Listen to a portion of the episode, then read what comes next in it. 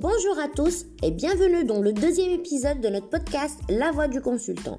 Concis pour découvrir des conseils pratiques pour les experts et les consultants.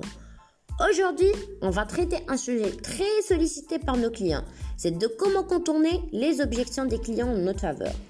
Le traitement des objections commerciales est l'ultime obstacle lors du processus d'achat et de vente. Pour y répondre, vous devez apprendre à maîtriser la relation qui existe entre le vendeur et la cible, anticiper et prévenir les objections potentielles, poser des questions stratégiques.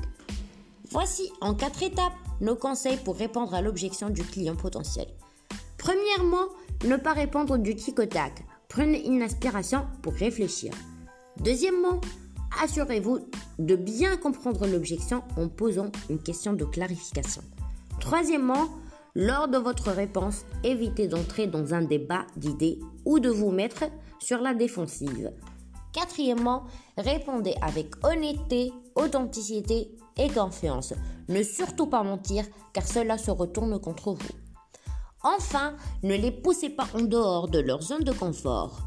En règle générale, lorsqu'un prospect émet deux fois la même objection, vous êtes sans doute face à un refus définitif.